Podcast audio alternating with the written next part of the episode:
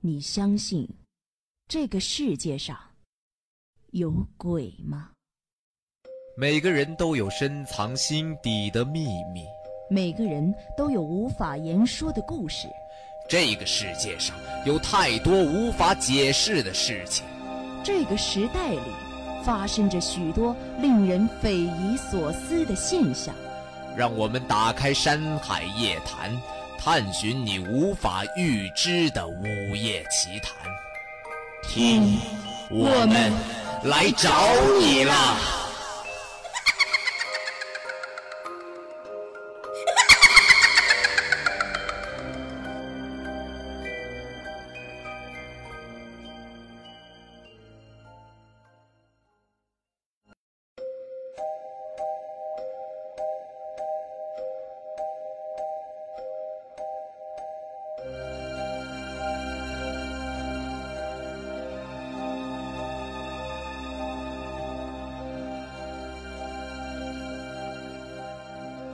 好的，现在正在收听我们节目的听众朋友们，大家好，欢迎走进本期的《山海夜谈》，我是小波周周，我是新小波哲峰。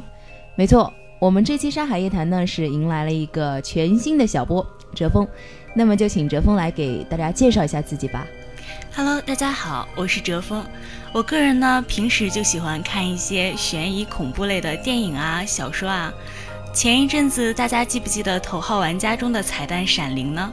我个人就是比较喜欢这一类的影片。没错，我也非常期待可以和新的小波开展新的合作。那么这一期我们给大家带来的这个故事呢，叫做《会师记》。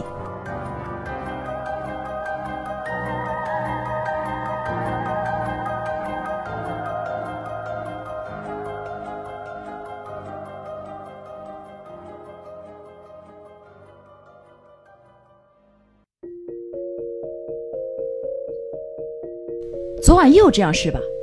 你到底有没有脑子？自从杜梅不上班后，张婷就和他争吵不断，一次比一次生气。起因都是杜梅趁张婷上夜班期间私自带男人回来。张婷和杜梅从小一块长大，是村里邻居，感情好到几乎不分彼此。一年多前，两人一起离开老家，来大城市打工，在一座厂里上班。起先，他们住员工宿舍，生活条件比较简陋。后来，老家分别给他们寄了笔钱，于是两人索性在外租房。可惜没多久，杜梅就嫌厂里上班太苦了，辞了工作。本来，工作辞归辞，还能再找。不料杜梅却迷上麻将和泡吧，甚至不想再上班。于是，他白天打麻将，晚上混酒吧，生活节奏一团乱。当身无分文的时候，又问张婷借钱，张婷劝了几次都不管用。最后，张婷没有钱借，杜梅就靠酒吧认识的男人拿钱。也是从那一阵起，杜梅三番四次趁张婷夜班期间带男人回来。被张婷察觉后，两人终于开始没完没了的争吵，关系急剧恶化。关你屁事儿！杜梅边涂防晒霜边冷淡的回应。两人几乎已互不理睬，这是三天来头一回说话。小梅，你这样有意思吗？我们是出来打工的，你忘了当初怎么跟我说的？好好赚笔钱，在老家买套房子。结果呢？这几个月你上过一天班吗？每个月信用卡欠的钱还是我帮你还的，你要不要脸啊你？信用卡的钱我让你帮我还了吗？你算一下总共多少，我等会儿就给你。杜梅也来劲了，哼，你要跟我算钱，你算得清楚吗？自从我们到这边后，哪个月房租不是我付的？哪个月吃饭不是我解决的？你穷的内裤袜子都买不起的时候，谁给你钱花的？杜梅，人要摸着良心说话。行啊，你现在跟我翻旧账是吧？好，我外面有的是老公，到时候钱全还你，谁也别欠谁。你就别提你那些老公行不行？你觉得他们把你当什么？说白了，你在他们眼中不过就是和夜总会小姐一个身价。哎呦，你别酸了，自己长得丑没人要，然后嫉妒我，对不对？杜梅，张婷气得一下子跳起身来。你要再这样，就给我滚滚！走就走，离开你张婷，我也饿不死。让开！杜梅同样起身，直接冲进屋里收拾衣物，并拿手机打了通电话，只说一句：“到我家楼下接我。”这一次。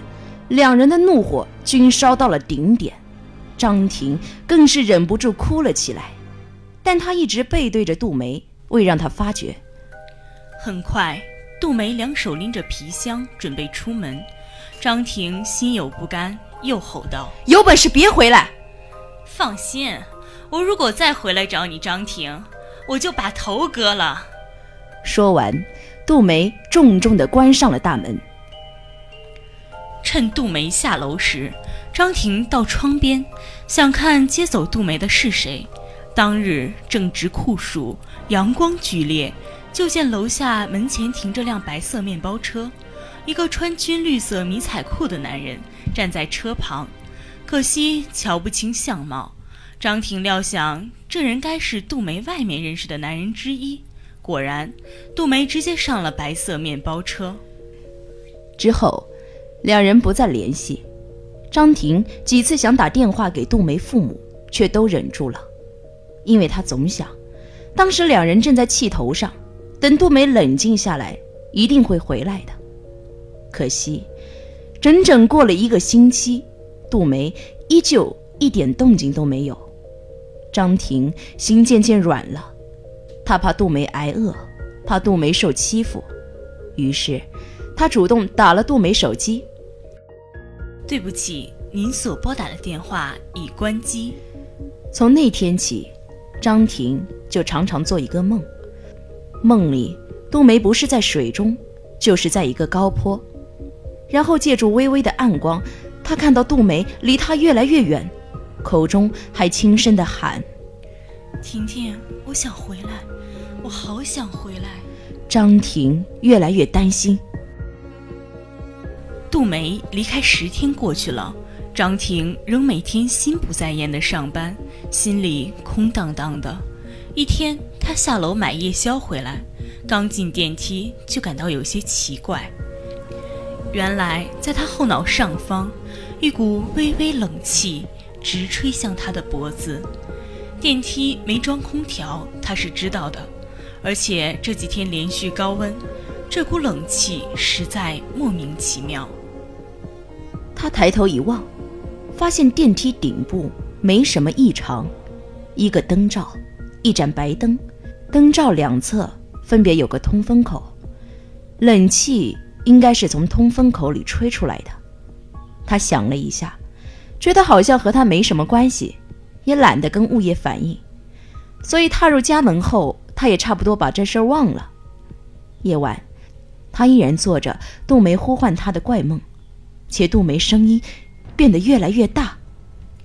婷婷，我想回来，我好想回来。张婷一下觉得身体特别冷，冷得她直哆嗦。她猛然惊醒，发现自己竟站在一个阴暗空旷的地方，身上还穿着内衣和平角短裤。这一突变令她猝不及防，彻底懵了。她确定现在没有做梦。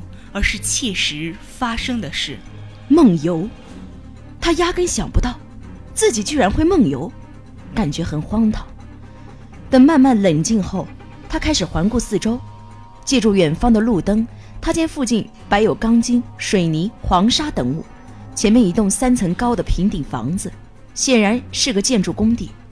他相信，这工地离他租的房子很近，因为他回头一看。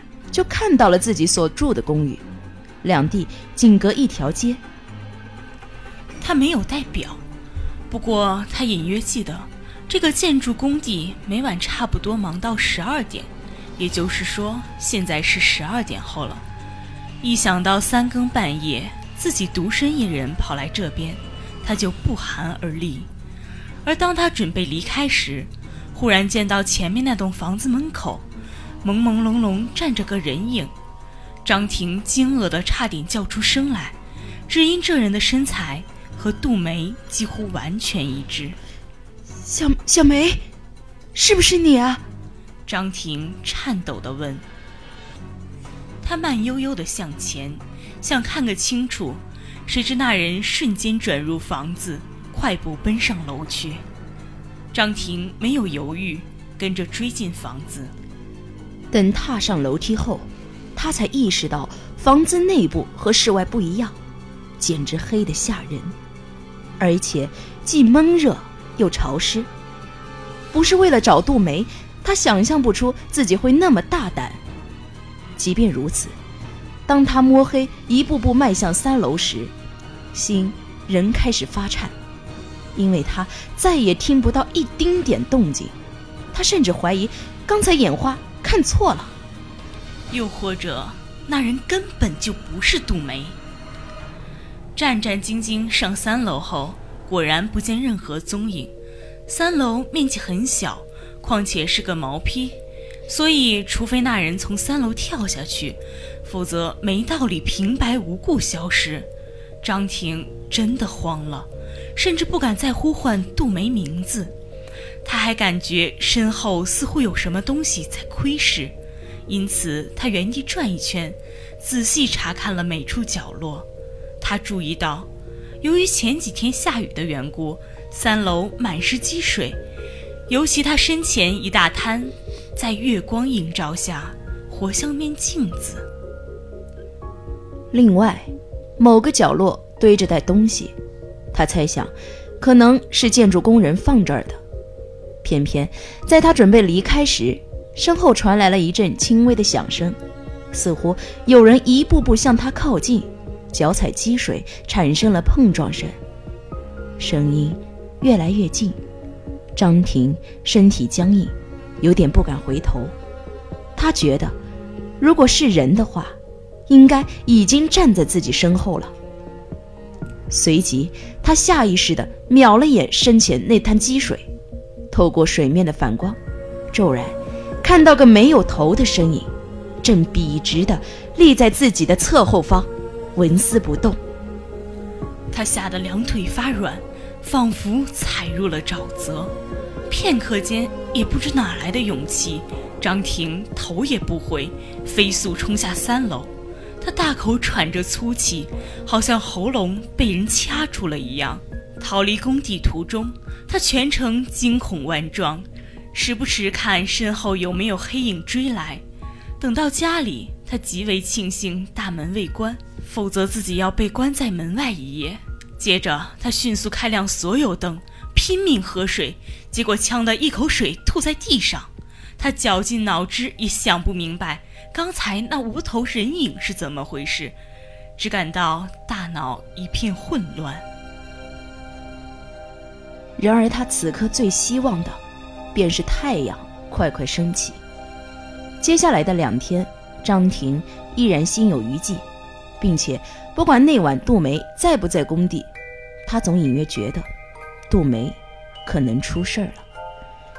一切如张婷所料，果然，第三天，噩耗便传来了。这天一早，张婷就见小区里冒出了很多警察。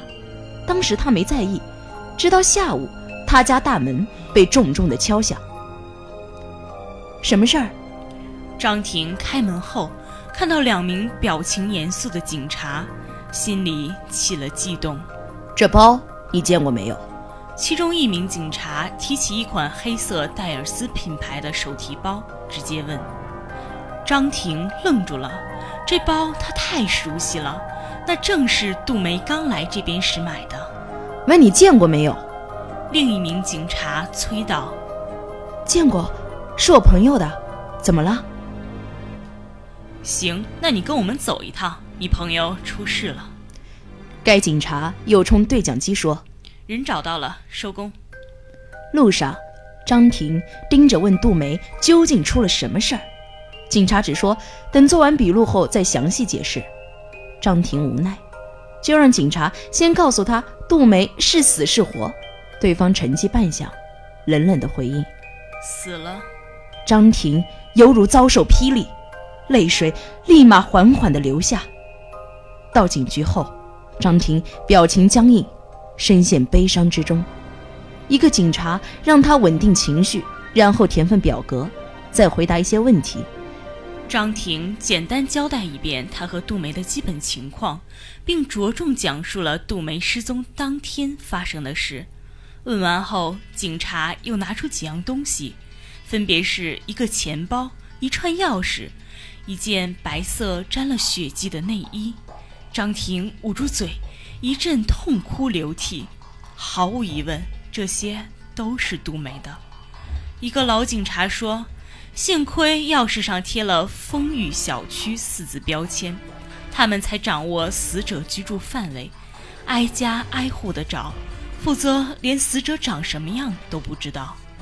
张婷感到奇怪，既然尸体找到了，怎么会不知道长相呢？正当他疑惑之际，先前做笔录的警察叫他去一趟办公室。说办公室内的赵警官会跟他详细解释并说明事情的经过。张婷一言照做。进办公室后，一位皮肤黝黑的警察正坐着看张婷的笔录。见张婷来了，开门见山地问：“张婷是吧？坐。你说你和杜梅那天吵架，然后看她跟一个穿迷彩裤的男人走的。这男人和他那辆面包车，你现在还记得多少？”“嗯。”就记得这些。车牌号呢？有没有印象？没有。赵警官手捂着下巴，不再说话。你能不能先告诉我，我朋友到底怎么了？他尸体在哪儿？张婷终于忍不住的问：“被人杀了，而且很惨。惨到什么程度？我能不能看看？”说着，张婷又在拿纸巾擦眼泪。我看没必要，这种事你也接受不了。嗯，这样吧，我本来打算让你通知他家人，现在索性先告诉你，你慢点，等他家人情绪平复些再告诉他们。嗯，你说。尸体我们化验过了，模糊推测死亡时间在两三天前，但他活着的时候已经被人连续虐待了几天。另外呢，这个尸体损坏比较严重，所以我们基本搜不到任何有用证据，对抓住凶手很不利。尸体毁坏严重，什么意思？意思是，这姑娘是被人切割了，切割你懂吗？就是碎尸，整个尸体大概被切了几十块，还全都煮熟了。我们是前天早上在三个地方发现尸块的，一个是东桥车站口，一个是花园广场，还有一个是你们公寓附近那片工地上的房子三楼。赵警官喝口水，继续说：凶手分别拿三个包来装尸块，其中一个就是那姑娘自己的包，里面还放了她的钥匙、内衣之类的，说明凶手不怕我们查出死者身份。有点跟警方挑衅的意思。另外一点呢，直到现在我们都没找到尸体头部，所以不是你给我们看照片，我们还不知道他长什么样。哎，说真的，小姑娘挺惨的，应该碰上心理变态了。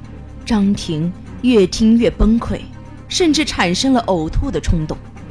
恍惚间，她记起了一件事儿。就是梦游那天晚上的神秘人影，此时他确信正是杜梅。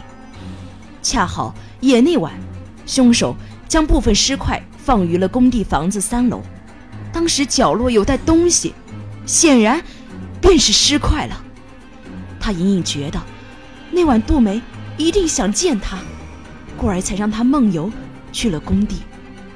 他的耳边仿佛再度回响起梦里。杜梅的呼唤：“婷婷，我想回来，我好想回来。”离开警局前，赵警官最后告知张婷：“这类案子一般很难侦破，尤其该凶手既残忍又冷静，处事干净利落，不留痕迹，所以让他和杜梅家人做好心理准备。回去途中，张婷满脑子都是杜梅被人虐待和碎尸的惨状，他极度痛恨自己那天跟杜梅吵架，逼得杜梅出走。步行一路，踏入公寓电梯后，上方的冷气绵绵吹向张婷颈部。这段时间，张婷每天都在电梯内感到冷气，只是今天这股冷气特别强烈，令他全身一阵冰凉，更增添了他此刻悲伤。他决定，至少等自己心情逐渐平复，再把整件事告诉杜梅家人。暂时，他根本不知道怎么开口。且最关键的，是杜梅的头部至今下落不明。毕竟，理论上而言，由于那些尸块全被烹煮，无法取证，所以警方判定死者为杜梅的依据，仅仅是因为装尸块的一个包属于杜梅，以及发现了杜梅的钥匙和内衣。若凶手利用杜梅的物件，结果装的别人尸体，同样也说得通。总之，张婷期盼着奇迹出现。次日。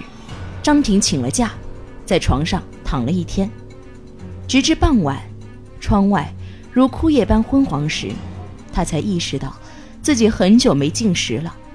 于是，他慢慢从床上爬起，准备下楼买些吃的。当他走向电梯时，忽见屏幕正显示“保养中”三个字，门锁死了，电梯暂时不能用，要走楼梯。张婷想。原来今天是电梯保养日，早知道和他们反映一下顶部冒冷气的问题。不过此刻他毫无心思，所以这念头转瞬即逝。打包份饺子回到家后，天也渐渐暗了，闷热的空气，阴郁的心情，张婷依然一点胃口没有，只坐着发呆。这时候，门外。忽地响起了一阵动静，好像有什么东西来到他家门前。张婷一愣，随即站起了身来。下一个瞬间，门外响起了一个声音，张婷全身的血液仿佛都快凝固了。婷婷，婷婷，杜梅的声音，是杜梅的声音。张婷简直要疯了，她期盼的奇迹终于出现，杜梅没有死。被碎尸的是别人，可当他准备开门时，又一下觉得不大对劲。虽然门外确实是杜梅声音，听起来却有些古怪，似乎比以前更加的沙哑，也更加的低沉。张梅犹豫了，她站到门前，颤颤巍巍的伸手打开了门上的小窗，透过小窗，她朝外望去，结果。映入她眼帘的，是杜梅一张高度腐烂、肿大膨胀的脸庞。但见杜梅眼球突出，嘴唇扩张，整颗头颅明显被煮过。更惊奇的是，这一颗头颅竟悬浮于半空中，眼望着张婷。两者脸对脸，仅隔一扇小窗。从杜梅的鼻中。还轻轻地呼出一股气，这正是电梯内屡次吹向张婷的冷气。张婷万万想不到，原来杜梅的头颅一直被藏在灯罩内，趁今天电梯保养，灯罩被取下清洗，才得以脱离。张婷再也支撑不住，昏迷倒地。同时，杜梅悬浮的头颅。慢慢张口，边吐出满嘴的蛆虫，边低声的轻唤：“婷婷，我想回来，我好想回来。”